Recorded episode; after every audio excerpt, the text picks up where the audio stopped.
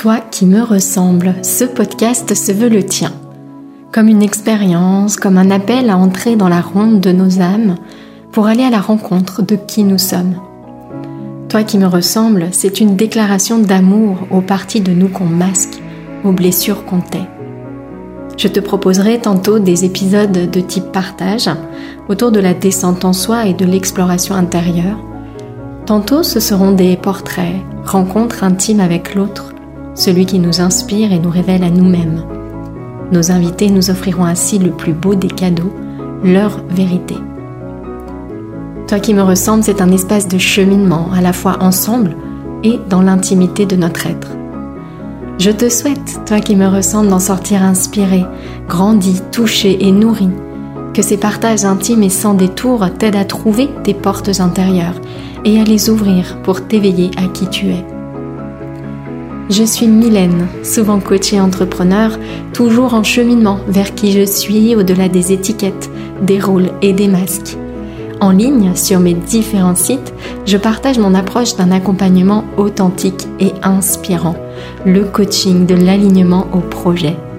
Que tu cherches à vivre une vie qui te ressemble, à créer une activité alignée à tes valeurs, ou que tu sois à la recherche d'une école de coaching qui va au cœur de l'être, tu trouveras sur mes sites toutes les infos sur mes propositions. Bienvenue à toi qui me ressemble dans ce podcast qui t'invite à plonger au cœur de nos vérités, de nos fragilités, à percer le secret de nos armures pour révéler la richesse et la beauté de nos nuances de vie. Aujourd'hui, j'ai le plaisir de t'inviter à découvrir les vérités cachées de Gaël Baldassari. Si tu souhaites accéder gratuitement aux prochains épisodes du podcast Toi qui me ressemble, tu peux t'abonner directement sur l'application que tu es en train d'utiliser. Si le podcast te plaît, n'hésite pas à laisser un petit commentaire en fin d'épisode dans la rubrique Avis. Je les lis tous et ça me touche beaucoup. Aujourd'hui, je te propose donc le portrait intime de Gaëlle Baldassari. Alors Gaëlle est la fondatrice du mouvement Kiffe ton cycle. Elle a créé ce mouvement il y a quelques années, après un virage personnel et professionnel, une période riche en transition, comme souvent, je me rends compte, mes invités et moi-même en avons vécu. Pour Gaëlle, c'est une fille et un burn-out qui ont marqué cette période, caractérisée par un avant, 14 ans, notamment de carrière dans la banque, et une vie trépidante à mille à l'heure, nous dit-elle, et un après. Alors, tandis que son mari la décrit comme une femme libérée et intelligente, elle ajoute qu'elle est coach et formatrice au service du leadership et des femmes. Elle est également autrice des livres Kiffe ton cycle et Kiffe tes règles, conférencière et était speaker pour le TEDx Nantes. Certifiée en approche neurocognitive et comportementale et en coaching, c'est surtout une autodidacte passionnée du cycle menstruel. J'ai adoré préparer ce portrait et découvrir la magnifique énergie de Gaëlle lorsqu'elle parle d'elle et de ce sujet qui la passionne. Bonjour Gaëlle. Bonjour Mylène. Wow, ça fait du bien d'entendre tout ce que tu as à dire sur moi. Et j'adore, j'adore vraiment rédiger ces portraits et découvrir les pages qui suis-je en fait des sites. C'est vraiment une mine d'or et je trouve notre énergie, euh, voilà, elle se, elle se manifeste en fait vraiment à travers cette page et et c'était très chouette. Alors là, du coup, c'était un petit peu quelques mots de voilà ce que j'ai pu piocher ici et là dans tes partages à toi. Mais comment te présenterais-tu maintenant à celles et ceux qui ne te connaissent pas encore? Eh bien, euh, je suis effectivement la créatrice de Keep ton cycle et mon envie, mon idée, c'est de faire que le bien-être menstruel devienne la norme dans notre société, qu'on considère qu'il soit normal de kiffer son cycle. D'ailleurs, c'est pour ça que j'ai appelé mon entreprise comme ça, euh, et que ce soit non seulement normal, mais que ce soit une, une évidence, tu vois. Et, euh, et c'est ça en fait. Donc je me dis que je vais œuvrer. J'ai encore pas mal d'années devant moi. J'œuvre au quotidien euh, pour faire en sorte que le cycle menstruel, on arrête de considérer que c'est que, que bah, c'est le coup de malchance des femmes, que Eve aurait pas dû croquer la pomme et qu'on n'en serait pas là, euh, mais, mais qu'on considère qu'au contraire, c'est un, un, mécanisme absolument génialissime qu'on a à l'intérieur de nous, qui est à l'origine de 100% de l'humanité. Je le rappelle parce que c'est quand même essentiel. C'est pas un truc de nana. C'est ce qui fait qu'on est là tous et toutes. Euh, et voilà, j'œuvre au quotidien pour réhabiliter euh, ce cycle. Voilà. Mmh. Alors vous le voyez pas vous, mais moi là, je le vois pendant qu'on tourne. Gaëlle a un sourire absolument énorme quand elle parle de, de ce sujet. Et je trouve ça magnifique comme euh, contribution. On reparlera de la, la contribution, c'est ces notions qui m'importent beaucoup, mais je la trouve vraiment essentielle parce que, comme tu l'as dit, je trouve qu'il y a beaucoup d'étiquettes, en fait, sur ce cycle et pas des étiquettes hyper sympas. C'est vraiment, je suis pas bien avant, je suis pas bien pendant, je suis des fois pas bien après. Enfin, on a vraiment l'impression de porter un truc extrêmement désagréable. Et, et en tout cas, vraiment dans le, peut-être l'inconscient collectif, c'est vraiment quelque chose, une, étiquette. On appelle ça une étiquette qui est vraiment collée sur ce cycle. Donc, euh, je suis vraiment heureuse que tu abordes ce sujet. C'est un sujet que j'aborde peu, moi, dans mes accompagnements. Donc, je trouve ça vraiment chouette comme éclairage parce que je sais que beaucoup sont concernés. Du coup, on va reparler vraiment bah, peut-être de tes clés pour mieux le vivre ou de comment toi tu vois les choses. Mais moi, la première question qui m'est venue quand je me suis vraiment posée avec ton portrait, c'est vraiment cette idée de bah, de d'où ça vient en fait ce mouvement-là. Et donc, j'imagine que tu n'as pas toujours voulu être, euh, c'est-à-dire euh, défenseuse, je ne sais pas si ça se dit, mais de porter la parole de ce de ce cycle merveilleux et euh, et, et, de changer cette étiquette-là. Qu'est-ce que tu voulais faire toi quand tu étais enfant? Alors moi, quand j'étais enfant, je voulais aller vivre dans un champ le long d'une voie ferrée, sans argent, et, me débrouiller. Ça, c'est ce que je racontais à qui voulait l'entendre, euh, parce que je considérais que l'argent était un truc euh, complètement dingue et que, qui n'avait aucun sens. Et donc, euh, voilà, je voulais être au contact de la nature. Voilà ce que je voulais faire étant enfant, toute jeune. Et puis après, j'ai voulu être prof de biologie. donc là, on se rapproche un peu plus de ce que je fais aujourd'hui. voilà. Et puis un jour, j'ai regardé un de mes profs à la fac. J'ai fait une fac de biologie. Hein, j'ai fait le, début. Et puis j'ai regardé un de mes profs et je me suis dit, oh non, je peux pas devenir comme lui. On ne le citera pas, ça va rester. non, j'ai plus, j'ai plus son nom, donc euh, le, il ne sera pas cité, voilà. Non, mais parce qu'il était euh, hors, euh, hors du temps, hors de la société. Il, c'est comme ses cours traversaient le temps sans, sans être modifiés d'une année sur l'autre. Et, et ce jour-là, je me suis dit, bah, en fait, au fond de moi, j'aimerais vraiment comprendre l'essence, euh, cet argent que je disais euh, que, que je, je, voulais pas et que, que je comprenais pas ce qu'il faisait. Bah, D'où ça vient et comment ça se passe? Et il se trouve que j'ai eu une chance inouïe d'être recrutée dans une banque, donc au cœur du système. Et j'ai adoré parce que ça m'a permis d'aller au cœur de l'essence de l'économie, ce qui drive le monde aujourd'hui, que je trouve toujours aussi fou. Mais maintenant, j'ai un peu compris les règles du jeu, j'ai compris comment ça, ça, ça fonctionnait, et j'ai eu l'opportunité de créer de l'argent pendant des années en travaillant dans une banque, et donc de savoir que bah, tout ça n'est que n'est qu'un consensus social finalement, comme le tabou est un consensus social de silence, l'argent est un consensus social qui qu'on peut faire voler en éclats d'un jour à l'autre en, se disant que ça nous va pas. Ah, c'est hyper intéressant. Bah, tu vois, pendant que tu parlais, je me suis dit, euh, bah, c'est étonnant quelque part dans tes accompagnements, t'es pas voulu euh, peut-être changer le rapport des gens à l'argent ou tu vois apporter quelque chose sur ce thème de l'argent. Et donc, eh ben, à quel moment est-ce que tu tu t'es dit, bah tiens, si je crée un mouvement kiffe ton cycle, donc imagine qu'il y a eu un, cheminement. J'en ai vaguement parlé pendant le portrait, mais est-ce que tu peux toi un petit peu revenir sur euh, bah, sur ton cheminement, tes transitions, cette période où les choses ont, ont basculé en fait? Donc, bah, comme je disais, j'étais passionnée de biologie étant toute jeune, et puis je suis allée vers la banque et je me suis éclatée parce que humainement, la banque, c'est un terreau euh, assez fertile, donc j'ai beaucoup aimé. Beaucoup de gens pensent que c'était vraiment l'horreur, le bagne et tout. Pas du tout. Vraiment, je m'inscris en faux. J'ai kiffé chacune des journées que j'ai travaillé en banque, chacun des postes que j'ai pu euh, euh, vivre. J'ai changé de poste. J'étais intrapreneuse en banque, hein, donc moi, j'ai changé de poste à peu près tous les deux ans et à chaque fois, j'ai créé mes postes.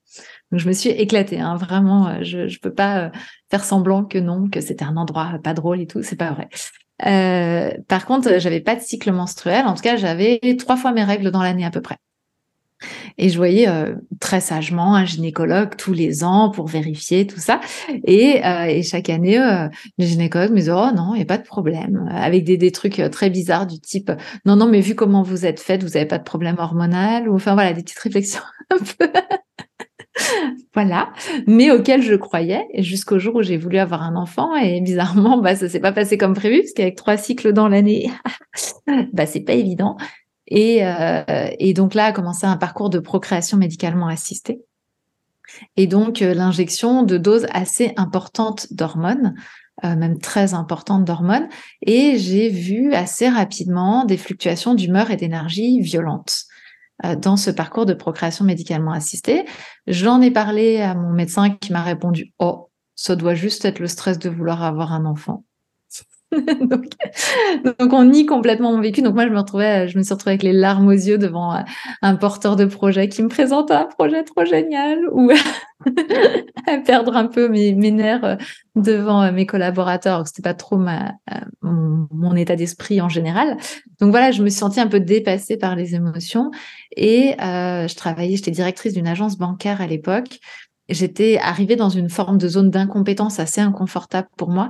Et le mélange de cette zone d'incompétence, euh, de ce surinvestissement professionnel et euh, certainement des hormones qui ont été amenées à ce moment-là, euh, m'ont propulsé vers un burn-out.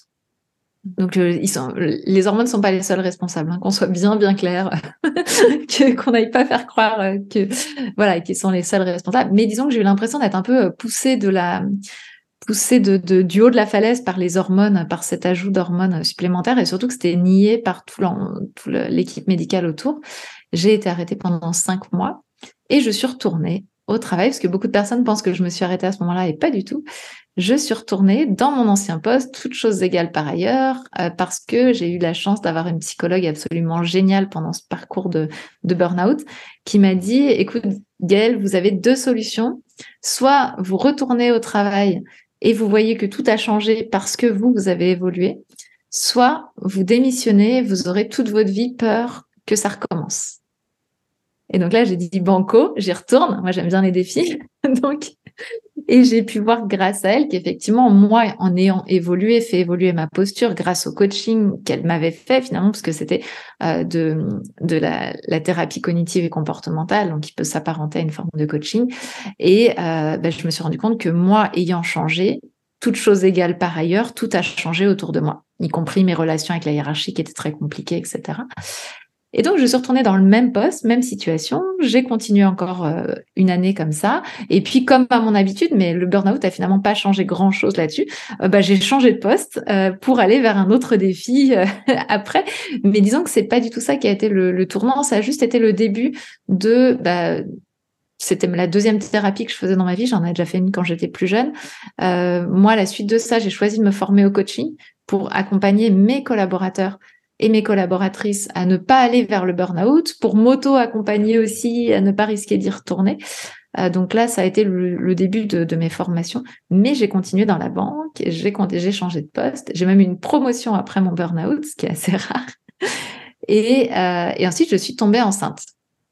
Et donc là, ça va être peut-être être plus là le début euh, de l'aventure Kiffe ton parce que euh, pendant ma grossesse, donc grâce à la procréation médicalement assistée, euh, pendant ma grossesse, je vais commencer à prendre du recul sur ce qui se passe en banque et sur le sens de la vie, etc.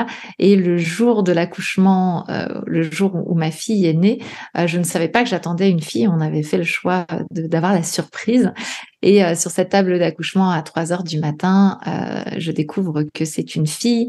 Et là, je me prends un petit peu une claque dans la figure parce qu'à ce moment-là, ma prise de conscience, c'est mais qu'est-ce que j'ai fait de mettre au monde une fille dans ce monde-là, qui me paraissait à ce moment-là très injuste pour les filles.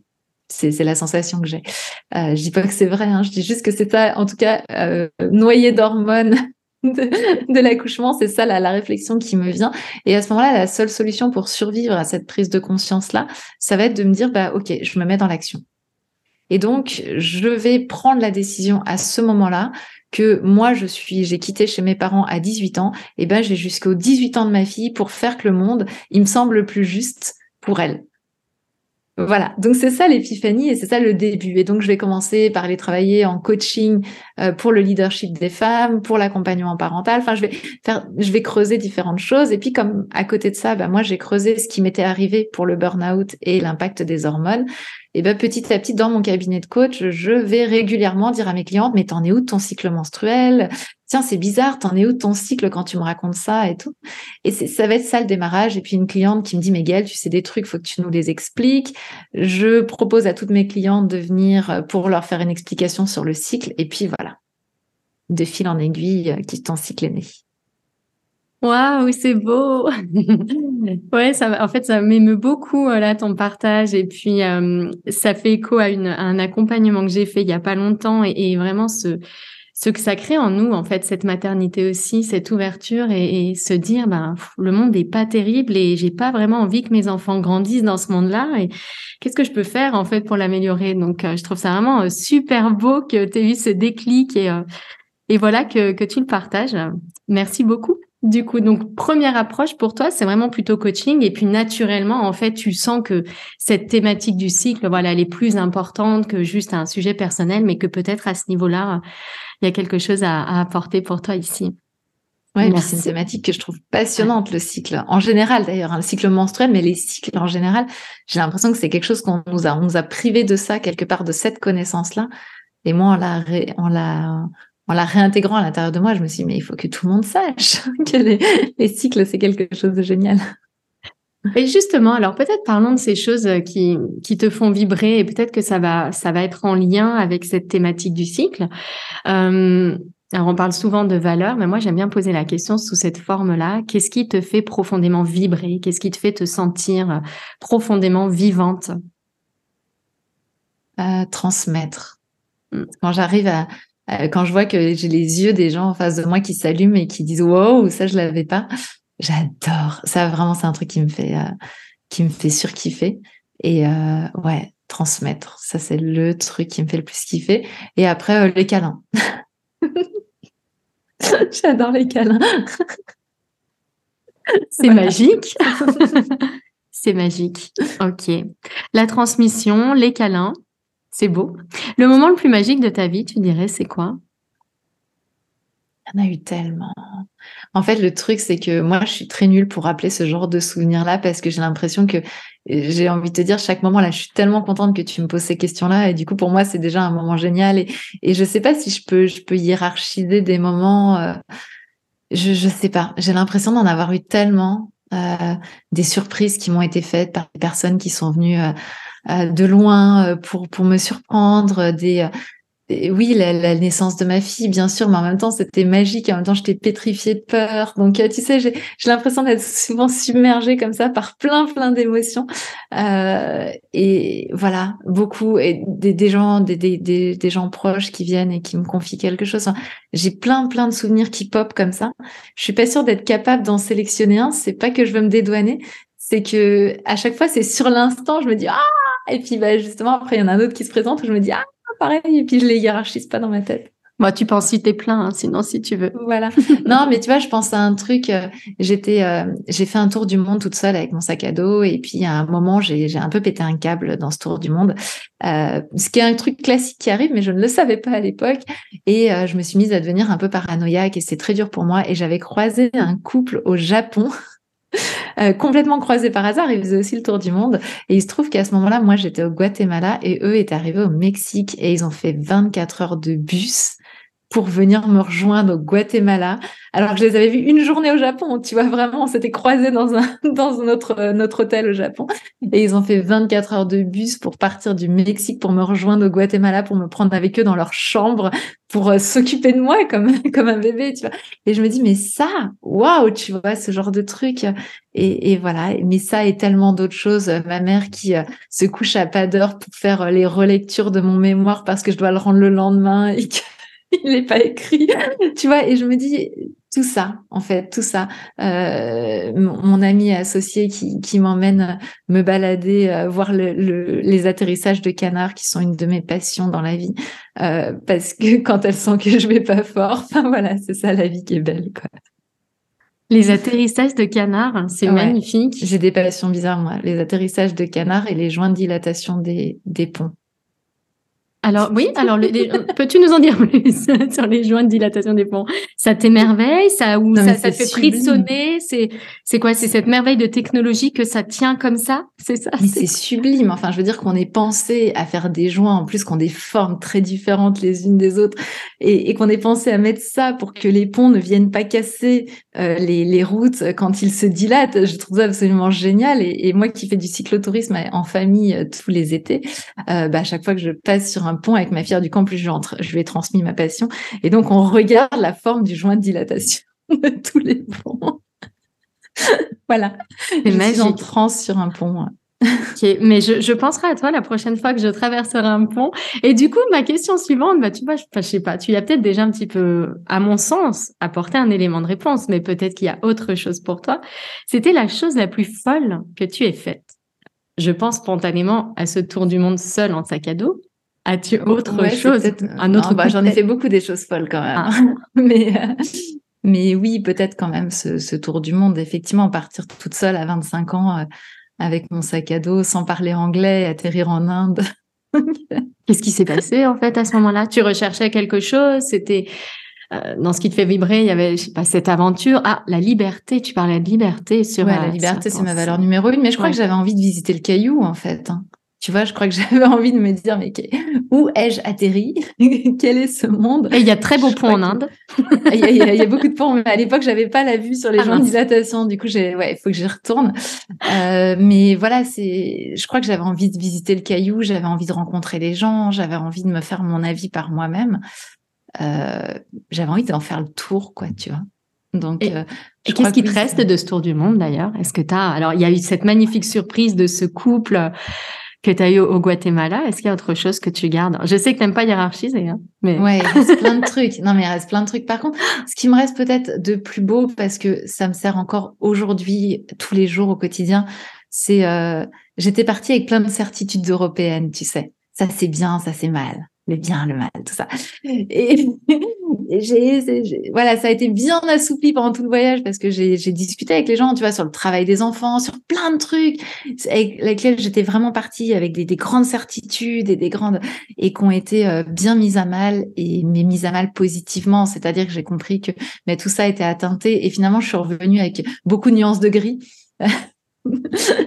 de, ce voyage-là euh, et la certitude que euh, un seul point de vue euh, occidentalo-centré euh, est considéré que nous on était le bien et que tout le reste était le mal et que nous on était les riches et que tout le reste était pauvre et tout.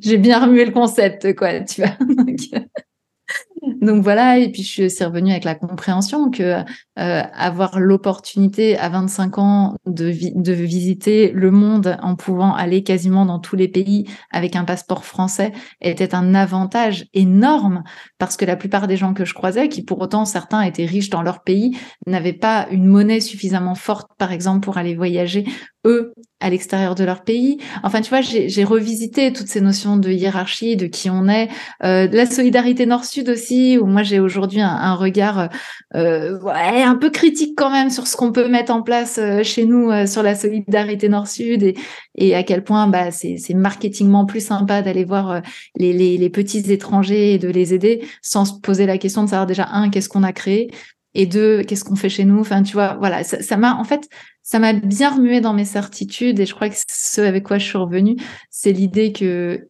écouter l'instant, ce qui se passe et mes ressentis est plus intéressant que de penser le bien, le mal. Merci pour ce beau partage. On a parlé beaucoup, je trouve, de, bah de, de, ces belles choses, en fait, finalement, de, de ces valeurs et, et, tu vois, même quand tu as évoqué, alors j'imagine que tu as une nature euh, très optimiste, en tout cas moi c'est vraiment l'impression que j'ai en, te parlant, euh, euh, que même ce burn-out finalement, voilà, pour toi ça a été, bah, ça se passait quand même très bien avant. Et d'ailleurs c'est quelque chose qui m'a étonné sur ton site par rapport à, à ce qu'on peut lire habituellement, des personnes qui ont un avant, un après, sont très critiques sur l'avant. Et, et toi tu dis cette chose qui moi m'a étonnée, tu dis ma vie était trépidante. Alors, à un moment donné, ça a été trop, avec peut-être ce cocktail d'hormones en plus, etc. Mais, mais, euh, mais j'adorais, en fait, quand même, cette vie à, à mille à l'heure.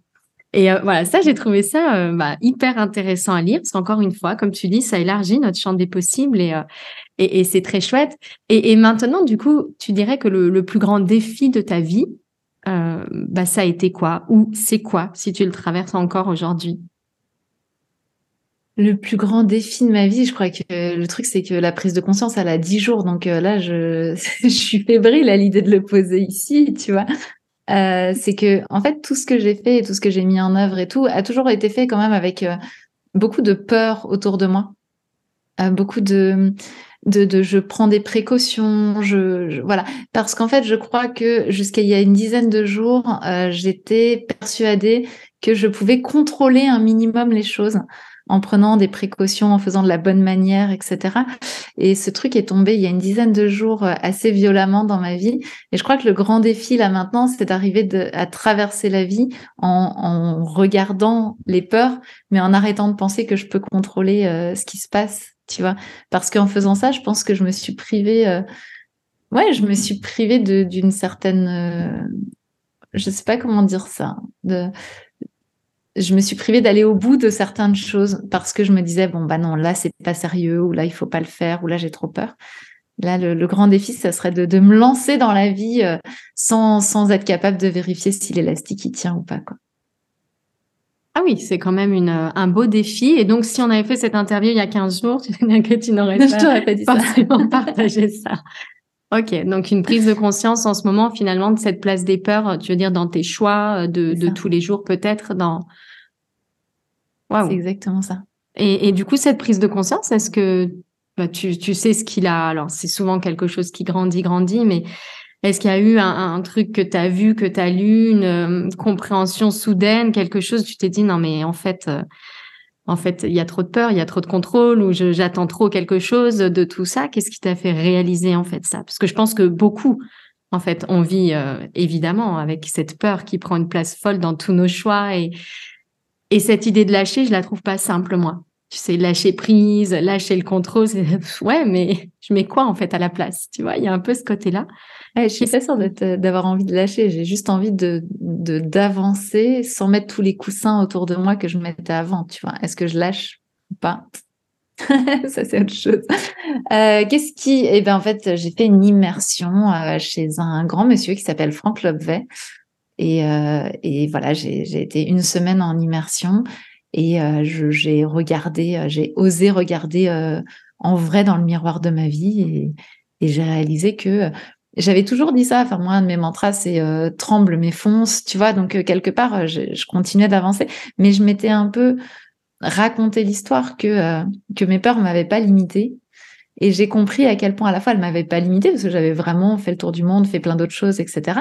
Mais à quel point j'avais quand même beaucoup aseptisé ma vie dans l'espoir euh, de pas prendre de risques. Et en fait, par exemple, un des risques que j'ai pas voulu regarder en face et que je me suis pris en pleine tête, c'est que bah à partir du moment où j'ai mis ma fille au monde, je, vais donner la vie mais aussi la mort puisqu'elle mourra un jour. Et, et, que de regarder en face euh, cette peur qui m'en serre complètement le cœur, euh, de, de, dire que peut-être qu'un jour j'aurai le coup de fil qui me dira qu'elle est plus ou qu'elle souffre ou que bah en fait je m'étais donné plein de bonnes raisons que ça aille et que je, je enfin je m'étais auto convaincue que ça allait aller même si ça arrivait. Et en fait j'ai compris pendant cette immersion que non en fait ça ira peut-être pas du tout. J'en sais rien. Et je crois que c'est le j'en sais rien euh, que que je voulais pas regarder en face. Et aujourd'hui j'ai envie de dire non je me plonge dans cet amour inconditionnel total et, et, et j'en sais rien si j'y survivrai, si elle survit pas, mais on verra. Hmm. Ok, donc bon, ok, prise de conscience donc très récente et donc vraiment traverser. Moi, j'ai cette image, tu vois, pour nos émotions euh, difficile et, et, ça ramène toujours à, à, la peur, à une peur euh, quelque part. C'est vraiment l'idée de traverser la forêt de la peur. Alors toi, tu as parlé un peu de sauter sans vérifier l'élastique. Moi, ma métaphore, c'est plus traverser la forêt, c'est arrêter de tourner le dos, de contourner, mais mais vraiment se, se tenir devant la forêt, regarder et, euh, et se dire bah j'y vais quand même en fait, même si ça fait peur. Euh, et c'est vrai que c'est aussi quelque chose que je trouve, euh, bah, que je trouve très très beau, d'oser regarder en face ces peurs-là qui sont qui sont très présentes, parce qu'en fait, à mon sens, ce qui fait qu'on ne ressent pas cet amour inconditionnel, qu'on ne baigne pas en fait dans cette nature et, toutes ces, magnifiques qualités, c'est vraiment ces voiles de peur qui sont là. Donc je trouve très beau, bah voilà, de prendre conscience d'un voile, quand bien même on vivait avec, mais simplement sans le voir, je trouve que c'est vraiment Magnifique. Et du coup, bah, quelle leçon est-ce que tu es en train d'apprendre de cela? Quelle euh, voilà, quelle clé se libère pour toi? Comment est-ce que tu vas travailler avec ça? Bah, euh, en fait, tu me disais tout à l'heure que j'étais optimiste, mais c'est plus que optimiste, c'est que j'ai toujours eu la sensation d'être euh, que ma vie était un peu facilitée. Je sais pas comment l'exprimer. En tout cas, je sais que les, les musulmans pour ça euh, me, me, touchent quand ils disent que Dieu me facilite, tu vois, parce que je trouve qu'il n'y a pas mieux comme façon de. Et j'ai eu cette sensation d'être d'être facilité dans la vie. Et je dirais euh, aujourd'hui, j'aimerais juste cheminer avec la confiance que même s'il arrive des choses inconfortables, je suis toujours facilitée parce que parce que tout est amour autour. Tu vois, un truc un peu de cet ordre-là. Je sais pas bien l'exprimer avec des mots et puis je suis assez pudique sur cette cette partie-là de, de, ma vie. Mais voilà, cheminer avec euh, continuer de cheminer avec cette confiance, mais de lui faire encore plus confiance parce que ça serait ok même s'il arrivait des choses désagréables. Je pense que jusqu'à il y a dix jours, pour moi, cette confiance, allait avec le package, il faut que tout soit agréable quand même au final. Tu vois, il faut que tout puisse être raconté en positif au final. Et ben depuis dix jours, euh, j'accepte le fait qu'il pourrait qu'il y ait des choses qui soient pas racontées en positif et qui pour autant euh, soient fassent partie du chemin. Et c'est pas pour autant que je serai lâchée des dieux, tu vois. Merci beaucoup, euh, bah, du coup, de nous partager cette, cette prise de conscience-là toute récente. Et hum, peut-être que ça va être en lien avec, avec ma dernière question, en fait. Souvent, on parle de ce monde nouveau, de ce monde idéal. Alors pour certaines personnes, il est en, train d'émerger, pour d'autres, euh, on est en train de, le créer, pour d'autres encore, il nous échappe. Pour toi, le monde nouveau, le monde idéal, il ressemble à quoi? Bah, il ressemble au monde d'aujourd'hui, en fait, maintenant, tout de suite. Parce que pour moi, le, qu'est-ce que qu'est-ce qu'un idéal? Et euh, je crois que la plus grosse prise de conscience, ça a été de comprendre que le monde, il est tel que moi je le regarde. Donc, euh, donc, si j'ai envie de changer quelque chose, à moi de le regarder différemment. Euh, je pense, je pense plus aujourd'hui que que l'extérieur. Enfin, tu vois ce que j'ai pensé au moment de la naissance de ma fille, qu'il allait falloir que je change quelque chose, etc. C'est c'est mon c'est mon regard et c'est mon expérience et je suis venue faire une expérience singulière et chaque personne euh, ici est venue faire une expérience singulière. Et oui on vit sur un caillou euh, qui fait lui-même une expérience singulière euh, de réchauffement de, de choses qui ont été créées par l'humain pas que tout ça. Et ben l'idéal c'est c'est de vivre chaque seconde ce qu'on ce qu'on est venu faire comme expérience ici. Moi je dis souvent en plaisantant mais je le pense profondément parce que cette information avait changé ma vie on peut mourir de se prendre un pot de fleurs sur la tête en se promenant dans la rue. Euh, c'est vraiment arrivé à quelqu'un. Un jour, j'ai ouvert les nouvelles. J'étais chez, mon grand-père et, j'ai ouvert le journal et il y avait marqué qu'une personne était morte à Lorient euh, d'un pot de fleurs qui lui était tombé sur la tête. Et je me suis dit, mais waouh C'est-à-dire qu'on est là en train de tout, tout bloquer dans notre vie, d'essayer de, de, voilà, de, de, faire les choses bien, d'attacher notre ceinture, de faire les choses bien et tout. Et on peut mourir de se prendre un pot de fleurs sur la tête, quoi. Et je crois que, je crois que, voilà, mon, mon philosophe préféré étant Jean-Jacques Goldman, quand il dit c'est qu'une étincelle avant l'obscurité, c'est ça. Et, et, et bah, qu'est-ce qu'on fait de cette étincelle, quoi? Donc, moi aujourd'hui, je sais pas ce que ce qu'on peut dire. De toute manière, la Terre survivra euh, au déclin de l'humanité s'il y avait déclin. Euh, on peut pas savoir. Chaque chaque grande crise euh, a, vu disparaître 99% des espèces. Qui, quoi, comment On n'en sait rien. Donc voilà. Donc moi, je, je crois Enfin, je suis désolée, je sais, hein, il y en a plein qui disent qu'on est en train d'ascensionner, tout ça. Moi, ces mots-là, je les comprends pas, pour être honnête avec toi. Moi, j'ai les pieds sur terre, j'ascensionne rien du tout, si ce n'est les escaliers de ma maison quand je monte. Euh, j'ai juste envie de kiffer. Euh, je suis consciente de mes privilèges. Parfois, je trouve ça profondément injuste et ça me révolte. Je, voilà, j'avance comme un être humain totalement imparfait dans ce monde qui est certainement bien plus parfait que moi. Et du coup, comment est-ce que toi, tu alors tu disais, c'est surtout finalement changer notre regard, le regard qu'on porte sur les choses, euh, et, et, et, cette idée de profiter, de kiffer. Alors, ma question suivante, à titre individuel, toi, comment est-ce que tu contribues à ça? Bon, j'imagine que là, ton activité, c'est vraiment la continuité de ce que tu nous as partagé. Bah, est-ce que tu peux nous en dire plus justement sur euh, sur ce mouvement, sur euh, le nouveau livre aussi qui est sorti, je crois, tout récemment euh, ton actualité à toi? Ben, En fait, l'idée, c'est de se dire, euh, Comment, alors que la nature fait les choses avec une perfection hallucinante, on a pu faire croire aux femmes que le phénomène du cycle menstruel, c'était le truc pas de bol. Hein. Tout est ultra bien fait. Mais alors, le cycle, on vous a fait de la merde, mesdames, mais bien comme il faut. Et c'est ça le truc, c'est, c'est de réinjecter cette perfection, y compris dans ce cycle, qu'on arrête de, de trouver qu'il est normal de souffrir, qu'il est normal que ça pose problème, et plutôt de se dire, mais waouh, tout ce qui a été sélectionné par l'évolution pendant des millions d'années, c'est que des phénomènes hyper positifs, hyper intelligents, avec une, c'est de l'orfèvrerie. Et eh ben en fait, on a la même chose à l'intérieur de nous, c'est notre cycle menstruel. Et notre cycle menstruel, c'est un, c'est un chef de projet absolument extraordinaire. Donc ça, c'est ce que je transmets dans, dans le livre Kiffe ton cycle. J'en parle aussi aux jeunes dans le livre Kiffe ta puisque c'est l'esprit du, du livre. Euh, donc c'est un chef de projet génial qui nous soutient dans nos projets en nous, en nous faisant passer par différentes énergies. Et quand il ne va pas bien, quand il y a quelque chose qui dysfonctionne au niveau du cycle, ce qui est mon cas puisque j'ai une maladie chronique du cycle, eh bien c'est un lanceur d'alerte sur l'état dans lequel est notre corps. Et donc, avant de nous faire avoir des cancers, des gros problèmes, etc., finalement, on a le cycle menstruel qui va nous renseigner sur l'état dans lequel est notre corps, qui va nous dire, ah bah tiens, il est un peu inflammé, ah, il y a pas mal de stress quand même, puisqu'a priori, je galère à faire ceci, cela. Et donc, d'aller regarder les problématiques liées à notre cycle comme des petits messages d'alerte, un petit peu comme si euh, le, le, le, rouge, le orange clignotant, tu sais, du feu rouge, se, se mettait en, place et il disait, hé, hé, ça serait peut-être bien d'aller regarder là plutôt que de croire que tout va bien. Et voilà. Et donc le cycle menstruel, aujourd'hui, moi, je le présente comme à la fois un, un, chef de projet qui nous soutient dans nos projets, un lanceur d'alerte, et puis aussi un mécanisme absolument génial euh, qui nous permet de comprendre comment fonctionne notre corps. Donc euh, voilà. Et donc, non, certainement pas un truc euh, qui est le coup de malchance. Tu enfanteras dans la douleur et tant pis pour toi parce que tu es une femme et qu'il y en a une qui a croqué une pomme.